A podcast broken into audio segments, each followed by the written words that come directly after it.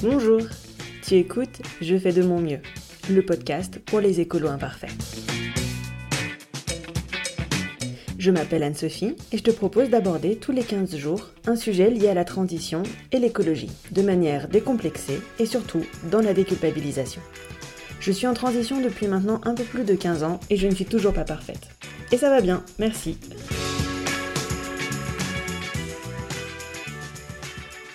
Bienvenue dans ce premier épisode de cette nouvelle saison de Je fais de mon mieux. Ça me fait super plaisir de te retrouver.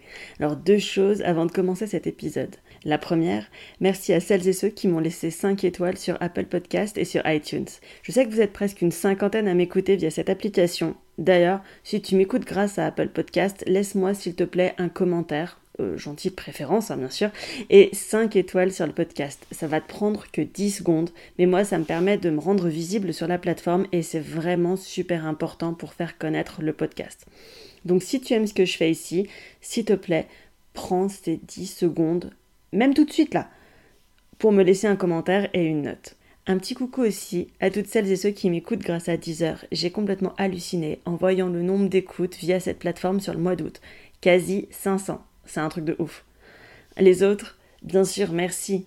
Merci aussi d'être toujours aussi fidèles et bienvenue aux nouvelles et aux nouveaux.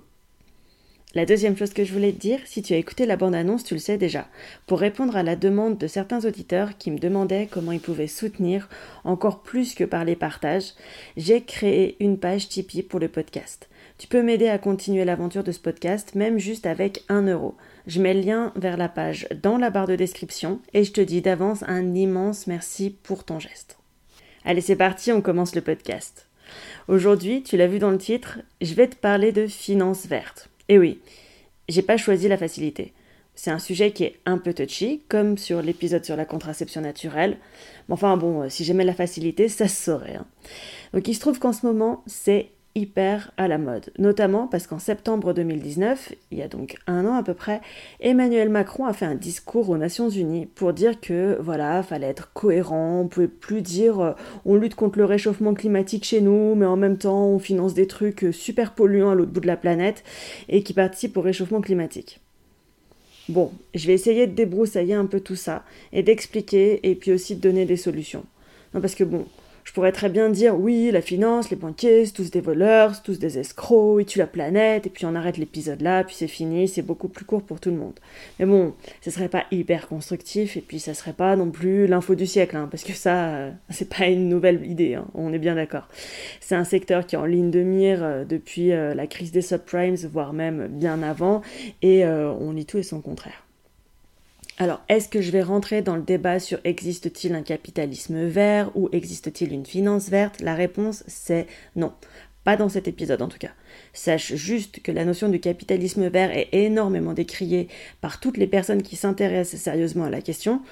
Bon, en fait, dès que tu vois le mot vert ou durable, sérieusement pose-toi la question. Hein. Mais est-ce qu'on n'essaierait pas en fait de m'enfumer avec de la poudre de perlimpinpin écologique? Voilà, euh, qu'on saupoudrerait sur un truc euh, pas très chanchon pour la planète. Bon, souvent c'est le petit adjectif qui va te faire passer la pilule en douceur. Et t'as une belle dose de greenwashing parce qu'ils ont bien compris qu'aujourd'hui euh, c'était une question qui était importante pour beaucoup de gens. Donc quand tu vois vert et durable, grosse alerte dans ta tête, on va pas jeter tout le monde dans le même panier non plus. Hein au milieu de tout ça, tu as des gens qui font des réels efforts et qui ont des vraies démarches pour préserver l'environnement. Ils font de leur mieux avec les cartes qu'on a aujourd'hui entre les mains. Bon, parce que là tout de suite, notre modèle économique et social, il est basé sur le capitalisme, qu'on le veuille ou non. Et donc, faut bien faire avec ce constat pour l'instant. Sinon, on fait rien et c'est pas hyper constructif non plus. Donc aujourd'hui, je vais surtout te parler de ce qui est mis en place pour faire bouger et pour améliorer, comme on peut le système actuel de la finance.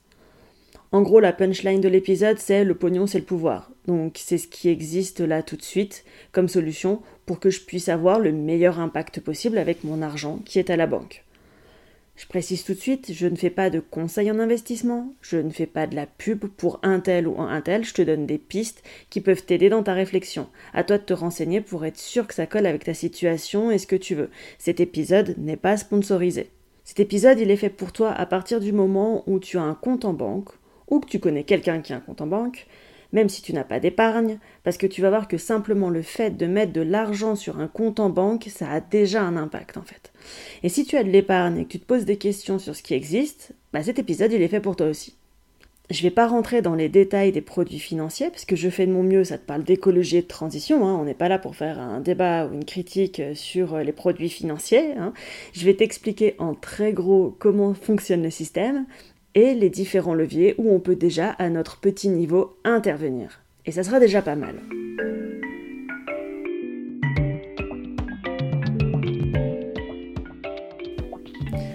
petit rappel sur l'impact écologique des banques et de la finance. Parce que bon, on se doute que c'est pas terrible, mais moi je pensais pas que c'était à ce point-là.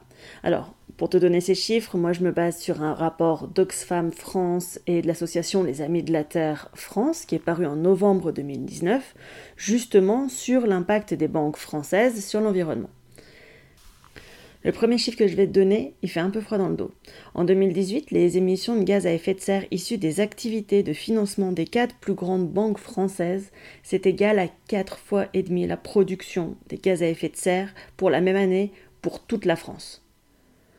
Bon, clairement, si les trois premiers, c'est-à-dire BNP Paribas, Crédit Agricole et Société Générale, sont les plus impliqués, le groupe BPCE, c'est-à-dire Banque Populaire et Caisse d'épargne, à la quatrième place est largement en dessous. Mais bon, à lui tout seul, il représente quand même déjà un tiers du volume des émissions de gaz à effet de serre de la France pour une année. Hein. Alors contrairement à ce qu'on pourrait penser, le financement de ces activités, euh, il n'est pas forcément lié à des investissements sur les marchés financiers ou sur des, le fait d'avoir des actions dans des sociétés. Euh, c'est-à-dire que des fois, on pourrait se dire, oui, mais en fait, ils ont investi dans un produit financier, puis dedans, au milieu, il y avait des trucs euh, qui n'étaient pas cool, et donc du coup, c'est pour ça que... Non, en fait, 81% des outils financiers qui ont été utilisés, c'est des prêts bancaires qui ont été accordés à des entreprises qui sont liées à des activités sur l'énergie fossile. Donc ils savaient très bien à qui ils prêtaient cet argent et ce qui allait être fait avec cet argent. C'est un peu violent comme chiffre, et puis euh, je vais t'en rajouter encore un, c'est-à-dire que 70% des financements euh, liées aux activités énergétiques d'une manière générale, toute énergie confondue, eh ben en fait ça concerne les énergies fossiles euh, et notamment les activités responsables de 80% des émissions de CO2. Voilà. Et les deux principales entreprises qui ont bénéficié de ces financements, en fait, c'est d'abord bah, c'est Total, hein, l'un des plus gros émetteurs de gaz à effet de serre du monde, qui n'a pas vraiment montré une volonté de changer de politique environnementale euh, ces dernières années. Et puis l'autre, c'est RWE, c'est une entreprise allemande qui est le plus gros pollueur européen, parce que notamment il y a beaucoup d'usines euh, où on brûle du charbon à l'intérieur pour faire de l'énergie. Alors ok, il y a tous ces financements, et tu peux dire, non mais enfin c'est bon, les États, ils se sont engagés avec les accords de Paris à limiter l'augmentation de la température à 1,5 degré. Oui, ça c'est ce qui était euh, prévu et à l'intérieur, il y a même euh, une... Euh, il y, a, même une clause hein, dans, ces accords qui dit qu'il il va y avoir des efforts qui vont être faits pour la finance. Alors du coup, tu pourrais dire, ok, ils sont en train de mettre un système de contrôle en place. On pourrait respecter ces fameux accords de Paris où tout le monde était euh, très content de les signer et se félicitait euh, grandement. Alors ce que, ce que le rapport pointe du doigt en fait, c'est que à l'heure actuelle, rien n'est fait pour euh, légiférer sur la question. D'ailleurs, en juillet 2019, alors que il avait été annoncé qu'il y aurait euh, un système de régulation. En fait, finalement, le gouvernement a décidé de ne pas légiférer et de laisser les acteurs financiers s'auto-réguler sur la question. Oh, voilà où on en est. Alors, je te mets le lien vers ce rapport en description si ça t'intéresse et que tu veux en savoir plus. Et puis, je vais m'arrêter là pour les chiffres déprimants, parce que déjà, euh, pour une introduction, c'est déjà pas mal. Alors, je vais terminer quand même cette introduction sur du positif. Sache qu'en 2019, c'est l'année record pour les produits d'épargne solidaire, avec plus de 15 milliards d'euros concernés pour les Français, ce qui a un impact concret sur l'économie réelle, hein, puisque du coup, il y a 42 000 emplois qui ont été consolidés ou qui ont été créés, 4,6 millions d'euros qui ont été faits en dons à des associations via le biais de ces produits financiers et 458 millions d'euros pour financer des projets à dimension sociale et ou environnementale.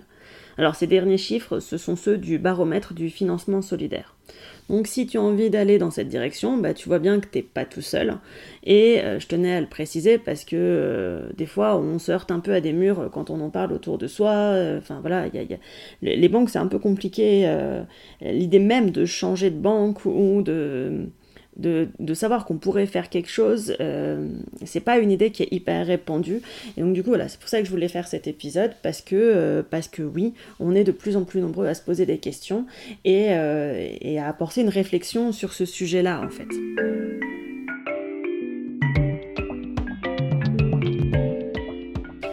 Alors, je dois t'expliquer comment ça fonctionne en gros pour que tu puisses comprendre là où toi tu peux avoir une importance. Parce que il y a différents niveaux. Alors à peu près comme tout le monde en France, je suppose, tu as ouvert un compte bancaire. Sur ce compte, normalement, tu as de l'argent que tu vas utiliser quand tu vas faire tes achats. c'est un compte courant où l'argent est disponible en permanence. À n'importe quel moment, tu peux retirer des sous et décider de t'acheter par exemple un sandwich au falafel, un latte à la citrouille, un livre qui parle d'un truc super intéressant, ou encore euh, donner 2 euros à Je fais de mon mieux. Bon, t'as remarqué, le message était pas très subtil, mais voilà. Bref, vivre ou survivre, tout dépend où t'en es financièrement. Cet argent, il est disponible pour toi. Parce que quelque part, dans ta banque, il y a un logiciel qui sait exactement combien tu as à ta disposition. En vrai, la banque, elle ne le laisse pas sur ton compte. Toi, tu as une image de ton solde disponible, mais pendant ce temps-là, ton argent, même à partir de 1 euro, la banque, elle va l'utiliser et elle va le faire travailler. Alors que tu n'es même pas au courant, hein, en investissant sur des produits. Et l'argent gagné grâce à ce travail, elle se le met dans la poche. Donc elle choisit des investissements qui rapportent de l'argent donc cet argent-là, tu n'es même pas au courant qu'il travaille et surtout tu sais même pas où il va être investi.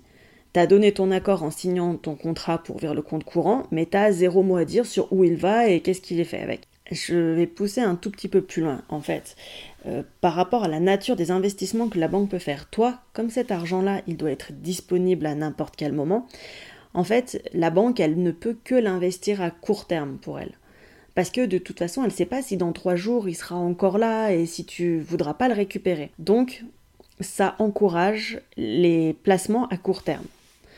Donc, pour résumer, tu viens d'apprendre qu'à partir du moment où tu mets un euro sur ton compte bancaire, ton argent, il peut déjà malgré toi avoir un effet néfaste sur la planète. Parce que la banque, pour se faire de l'argent, elle va investir dans des produits financiers qui soutiennent des industries, des entreprises et des projets polluants. Je dis va et pas elle va peut-être, parce que dans la réalité, c'est l'immense majorité des cas où c'est ce genre de produits et ce genre d'industrie qui sont financés. Parce que les projets de la transition écologique, en fait, ils ont besoin d'investissements à long terme. Donc c'est ultra rarissime que l'argent que tu as mis sur ton compte courant, en fait, il serve à financer ce type de projet.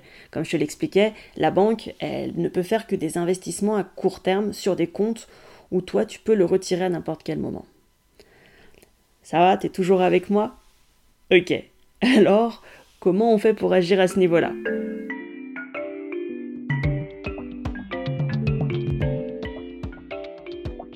Alors, est-ce que toutes les banques traditionnelles, par exemple celles que tu vas croiser dans la rue hein, quand tu vois une agence bancaire, et les banques en ligne sont dans le collimateur?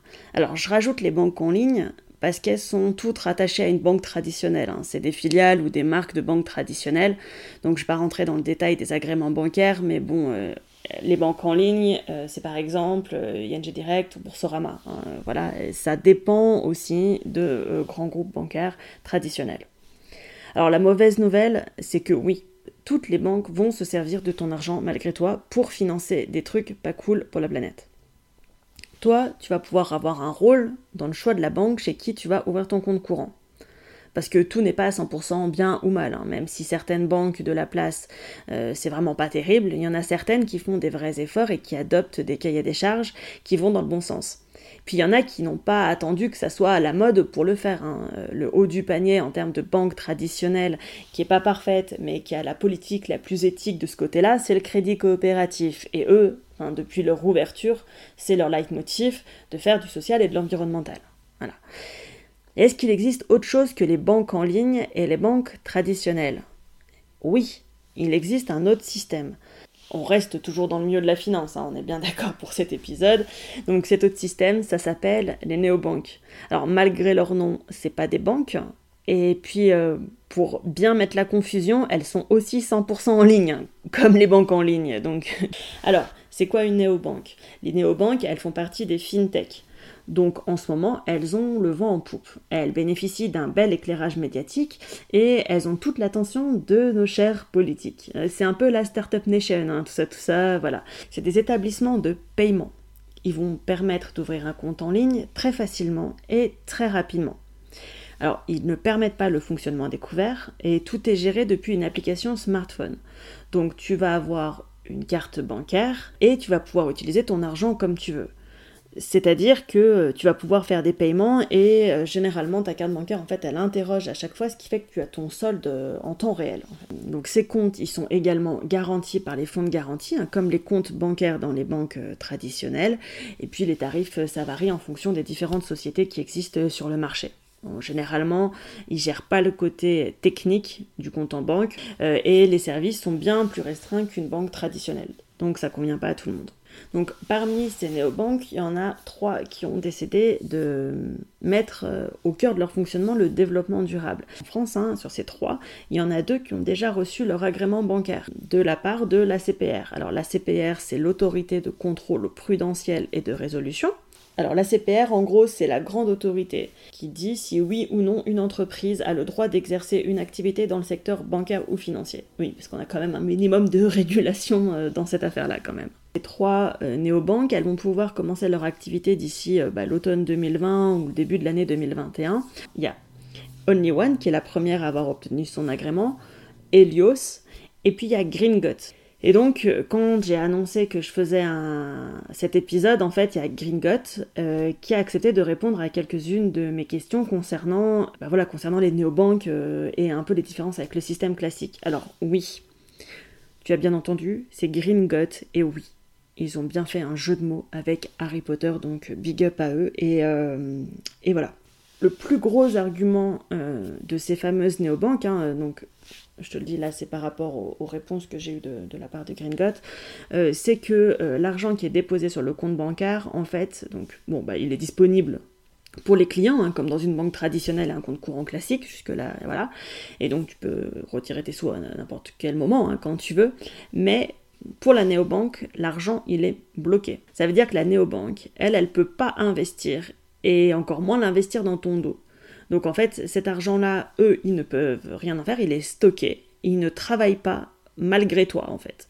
Donc ils peuvent te garantir que cet argent-là, déjà, il va pas servir à être investi dans des projets polluants. D'un autre côté, il ne travaille pas non plus pour un projet écolo, mais au moins, il n'a pas un impact négatif. Voilà, j'en ai fini avec le premier niveau pour pouvoir agir, donc choisir sa banque. Même si on n'a pas d'épargne, ça peut déjà avoir un impact.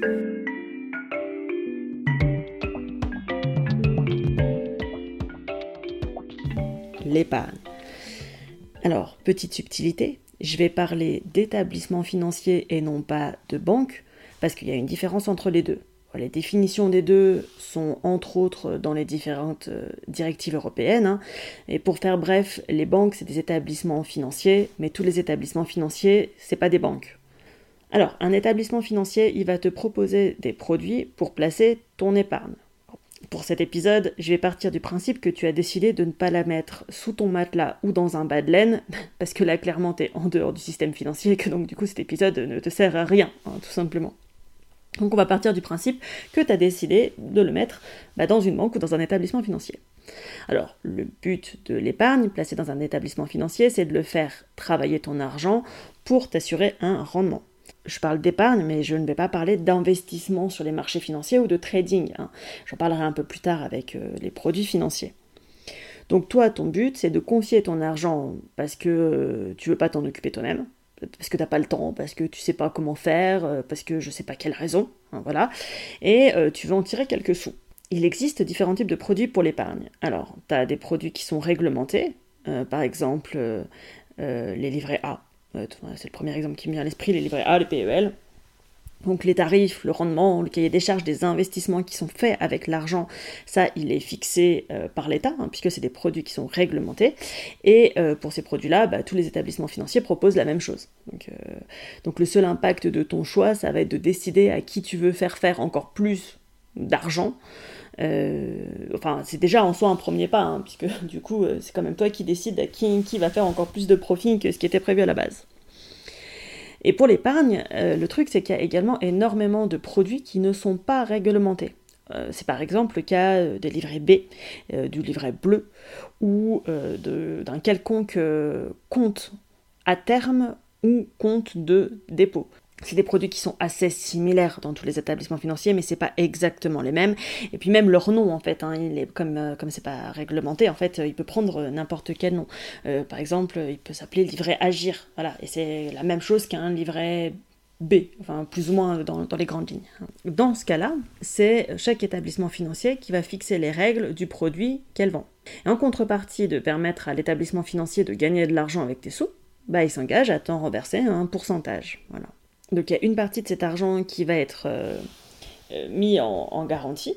voilà. Euh, une partie de cet argent qui va être investi sur les marchés financiers bah, pour te rapporter de l'argent. Et puis aussi une partie qui va, être, qui va servir à, faire les prêts que la banque va octroyer. Enfin, que la banque ou l'établissement financier hein, va accorder à des entreprises ou à des particuliers.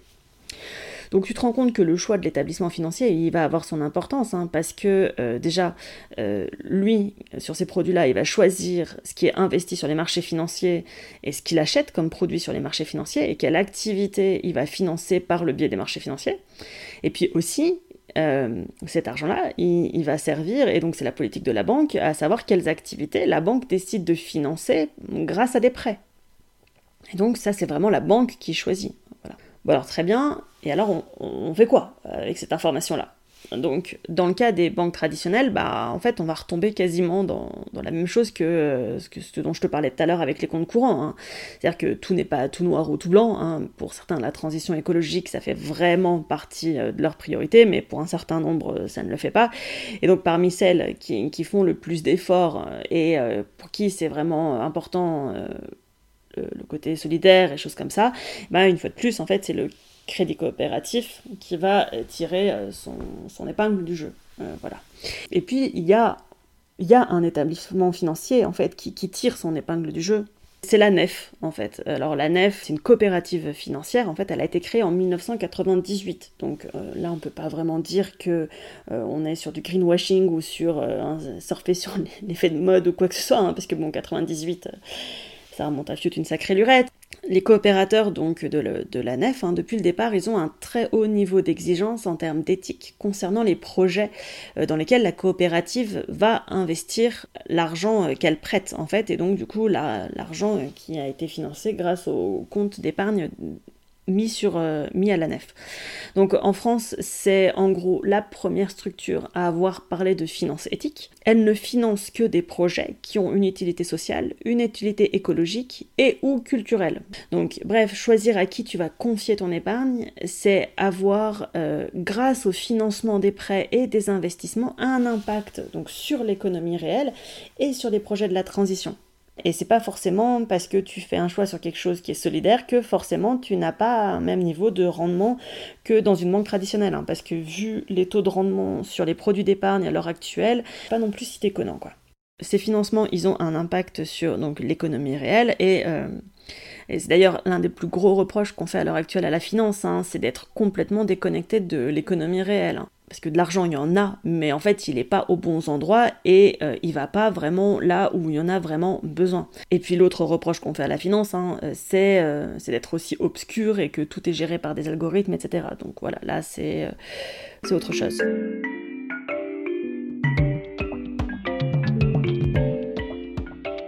Je vais attaquer le dernier volet et le dernier levier sur lequel tu peux agir pour réduire l'impact de ton argent. Alors, c'est ben, le choix des produits financiers. Hein. et cette question, elle a un impact euh, qui est aussi très important. Alors, des produits financiers, il en existe des centaines, voire même des dizaines de milliers. Quand on parle de produits financiers, on a d'un côté, donc je te disais, les produits réglementés, comme le livret A par exemple, ou le PEL. Donc, tu as aussi le livret de développement durable et solidaire, le LDDS comme produit réglementé, qui est un produit où les fonds vont aller euh, en priorité à des projets qui sont liés à la transition et au développement durable. dans ce cas-là, c'est l'État qui va fixer le rendement, les conditions d'accès, comme on peut mettre euh, l'argent dessus ou l'enlever. Bon, t'as pas vraiment ton mot à dire, et puis toutes les banques vont proposer le même produit. Et puis, tu as les produits non réglementés, que j'ai un peu évoqué tout à l'heure, et là, c'est open bar total. Il y a de tout. Hein. C'est la jungle, euh, et de tout, il va falloir faire le tri là-dedans, et c'est un travail de dingue que de faire le tri à l'intérieur. Donc, chaque établissement financier va proposer ses propres produits. Et donc là, tu as deux questions à te poser. La première, c'est la durée pour laquelle tu veux investir dans le produit. Et puis la deuxième, c'est la disponibilité de ton argent. Si tu veux pouvoir euh, récupérer à n'importe quel moment ton argent euh, comme sur un livret B ou sur un compte de dépôt, ou est-ce que tu le mets sur un compte et puis tu veux pas y toucher pendant 5 ou 10 ans. Et c'est ce qu'on appelle un compte à terme. Donc en version réglementée, ça correspondrait au PEL. En fait, ton argent, il est bloqué pendant X années et tu le récupéreras. Et en attendant, tu, tu récoltes du rendement. Donc et ce choix-là, il va avoir une conséquence sur l'impact de ton argent. Alors tout à l'heure, je te le disais, le fait que ton argent soit disponible et que tu puisses le récupérer à n'importe quel moment, ça a des conséquences. Et plus tu choisis un produit financier où ton argent, il est bloqué longtemps, et plus tu permets à l'établissement financier de faire un investissement à moyen, voire même à long terme. A contrario, plus tu veux pouvoir récupérer ton argent à n'importe quel moment, et moins ça sera possible d'investir à long terme. Donc euh, plus ça sera investi à court terme et donc avec les conséquences que ça a. Comme je te l'expliquais tout à l'heure, euh, voilà, les projets de l'écologie et de la transition, généralement, ils ont besoin de l'argent à moyen et long terme, donc c'est plutôt euh, les produits d'épargne bloqués et donc les comptes à terme qui vont pouvoir permettre leur financement.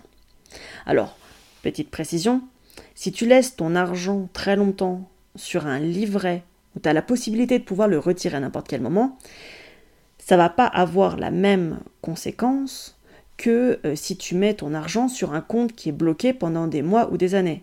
Parce que même si tu touches pas à cet argent, bah, l'établissement financier, il ne peut pas avoir la garantie que tu vas pas le retirer demain. Donc il va pas le gérer de la même façon et il va quand même le gérer à court terme. Toute la problématique de l'épargne, en fait, c'est de trouver un équilibre entre épargne disponible immédiatement au cas où il t'arrive une tuile, ou que tu en aies besoin pour te faire plaisir, et puis l'épargne bloquée. Et ça, c'est un vrai jeu d'équilibriste. Et tout ça, ça dépend vraiment de chacun et de ta situation personnelle, ce qui va guider tes choix. La bonne nouvelle, t'es pas obligé d'avoir 10 000 boules de côté pour pouvoir euh, commencer à faire quelque chose si tu as envie. Donc là, on va parler des caractéristiques des produits financiers que tu vas pouvoir choisir. Donc oui, il existe des comptes épargne où on va pouvoir te garantir que ton argent il sert à financer des projets liés à la transition ou, ou avec des vocations sociales. Puis il existe aussi tout un tas d'autres produits financiers, y compris pour les personnes qui ont un peu plus d'épargne et qui veulent faire des investissements sur les marchés financiers et faire du trading. Et pour t'aider à trouver ces produits, eh ben, il va exister des labels. Euh, et ces labels, ils font le travail pour toi de comparer. Et euh, ils vont euh, analyser ce qu'il y a dans les produits financiers, où va l'argent, à quoi il sert, etc. Ça va te permettre de pouvoir faire un peu le tri parmi ces dizaines de milliers de produits financiers qui existent.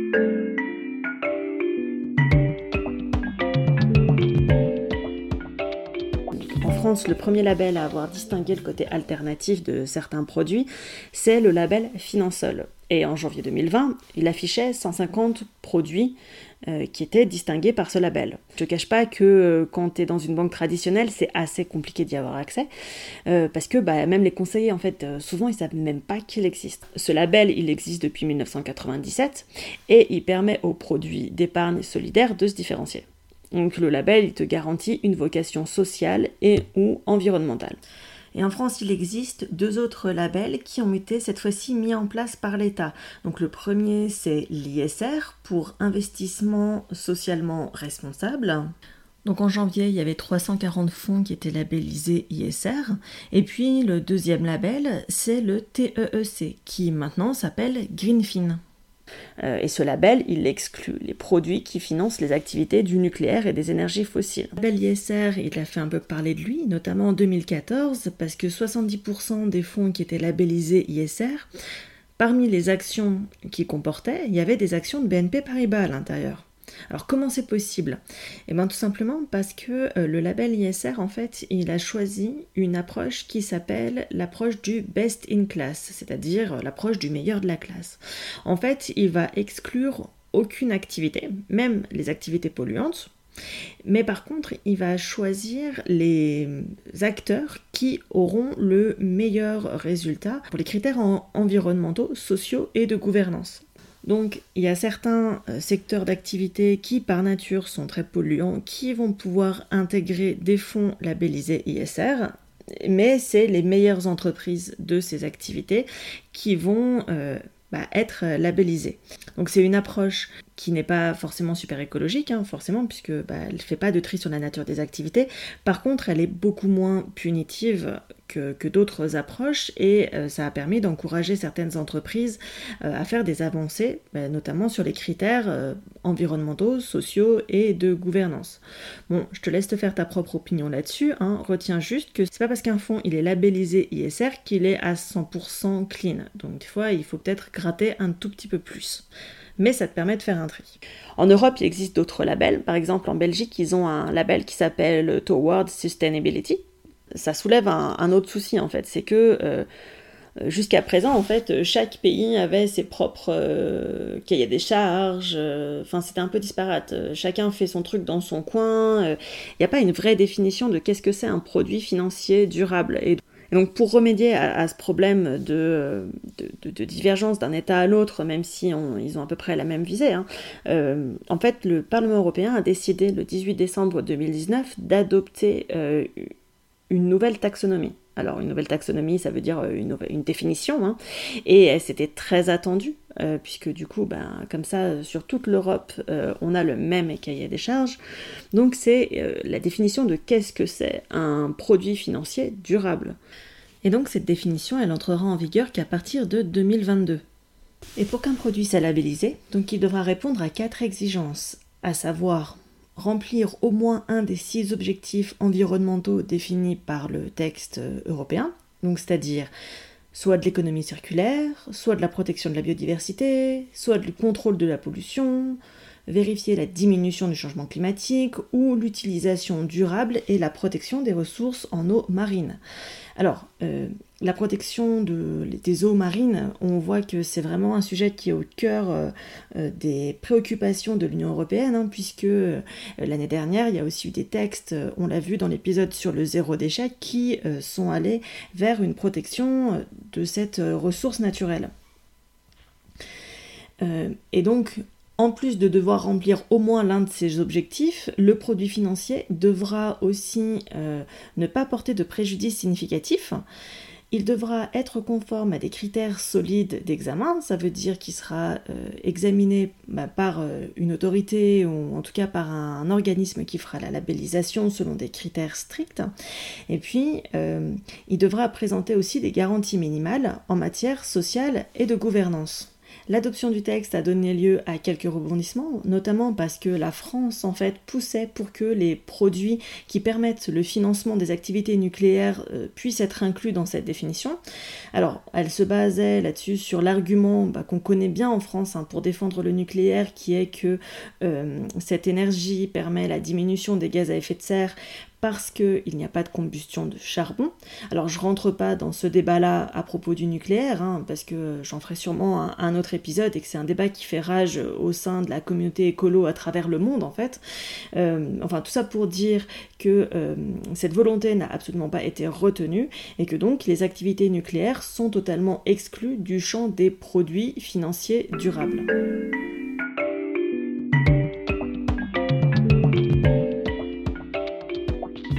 Voilà, il existe plusieurs solutions qui tendent vers une finance qui serait un peu plus compatible avec les valeurs de la transition et de l'écologie.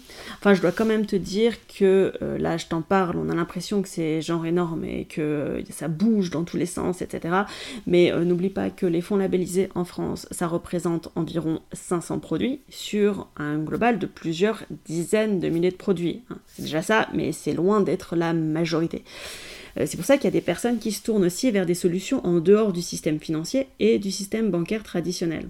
Donc il existe d'autres solutions en dehors de ça. Euh, je pense notamment au club d'investisseurs des cigales, euh, cigales comme, l'animal, hein, enfin plutôt comme l'insecte. Donc ce sont par exemple des personnes qui décident sur un territoire de se regrouper et de financer des projets en prêtant de l'argent. Ce sont des placements à haut risque.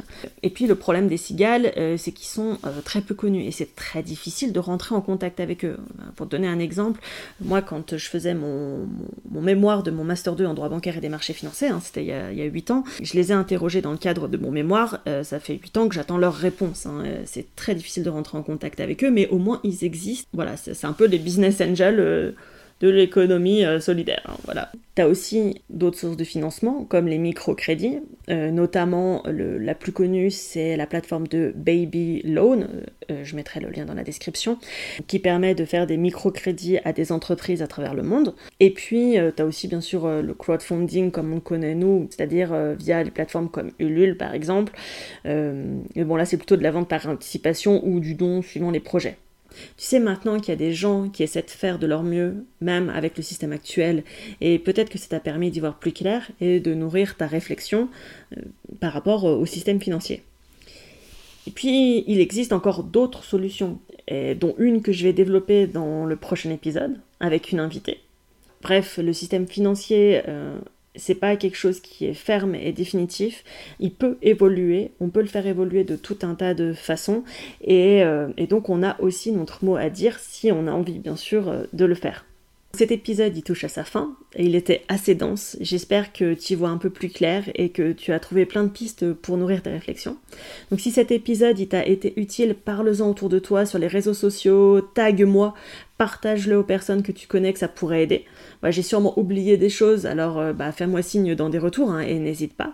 Et puis en attendant, euh, je te dis à dans 15 jours pour un nouvel épisode et d'ici là, ça va aller parce que je sais que tu fais de ton mieux.